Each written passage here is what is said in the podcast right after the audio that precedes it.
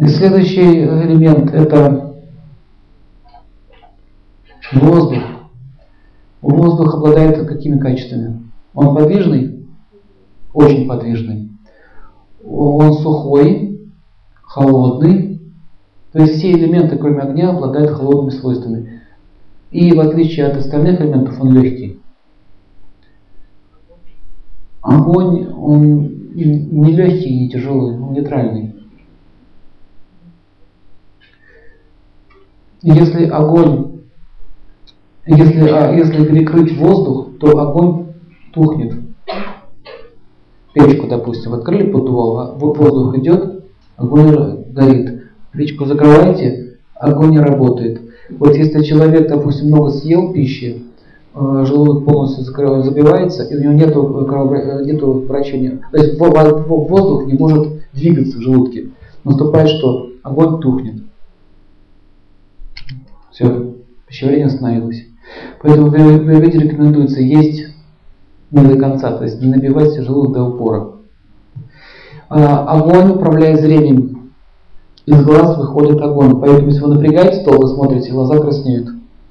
Признаки огня. Если глаза э, не лечить, профилактически не заниматься, у вас может постепенно сгореть клетчатка глаза от огня.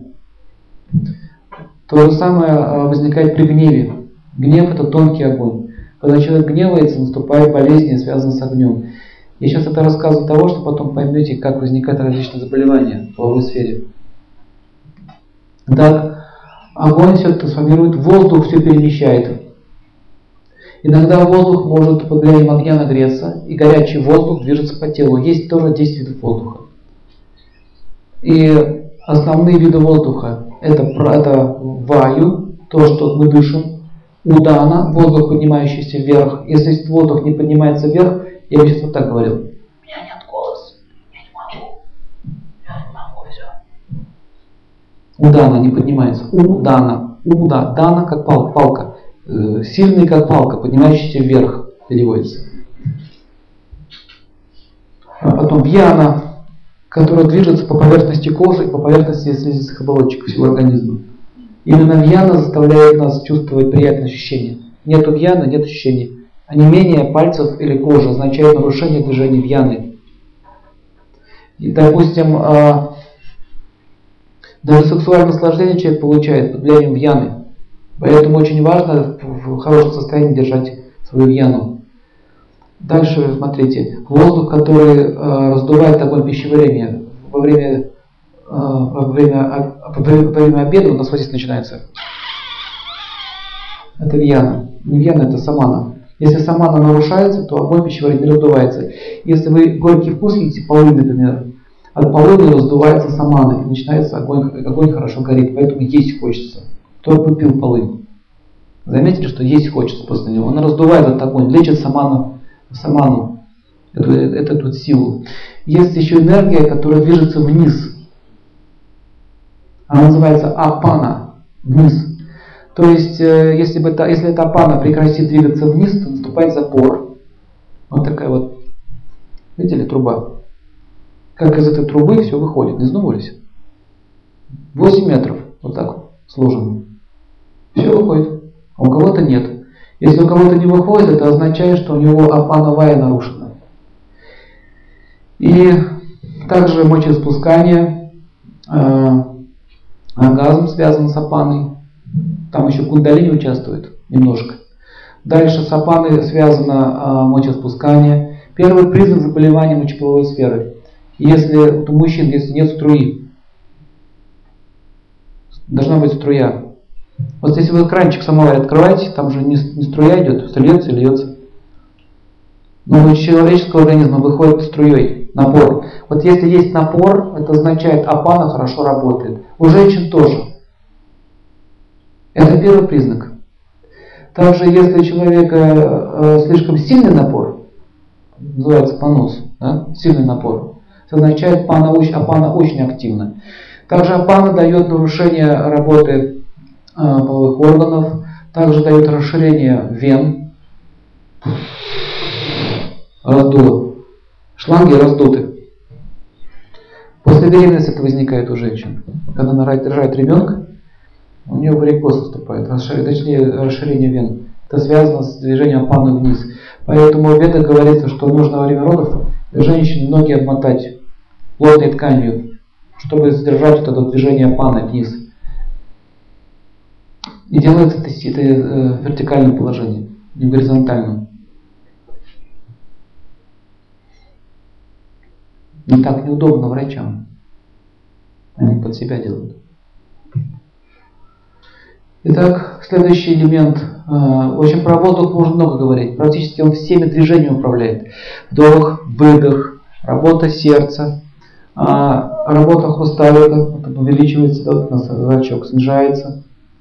Это все движение воздуха. Зевот называется крикая, ваю. Слово кричать произошло это слово. Ну, и остановить, да? Можно даже другого заставить зевать. Если кто-то зевнул, это очень заразно, заметили?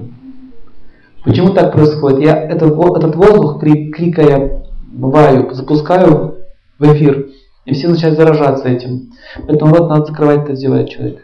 Значит, зев пойдет. Слышали такой звук в ушах при зевоте?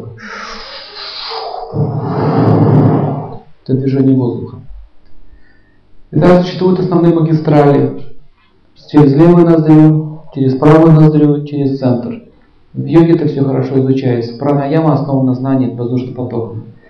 Итак, если у вас движение воздуха нормальном состоянии, есть мышечная сила. Мужчина, который гордится своей могучей мышцой, можно просто забрать у него немножко воздуха или клапан открыть. У меня нет сил. Ложку поднять не могу. Я знал одного человека, который владеет бес, бесконтактным боем. И мне было очень интересно, насколько это правда. Вот мы 10 человек, мужчин встали, и он напротив нас. Он просто сделал три паса. Так, так и вот так. Мы все упали. В ногах не было сил.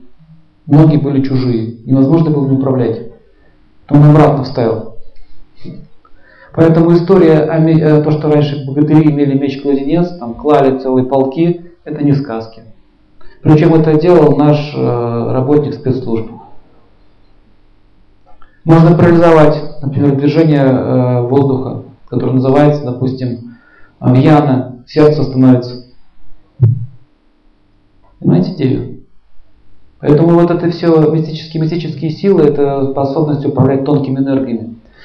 Это сейчас мы находимся под сильным влиянием планет, планета движет нами.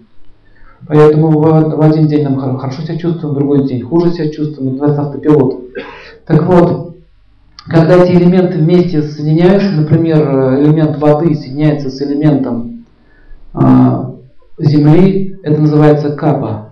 Русское слово копить, копать, накапливать, капна. Санскрит с русским очень похож. Это э, таким образом капха означает то, что, то, чего много, и то, что накапливается. То есть, когда становятся тонкие элементы земли и воды вместе, образуется слизь. Вот это уже капха. Это не первый элемент. Это результат. Когда элемент воды и огня соединяются вместе, это называется пита, желчь и жилые соки различные.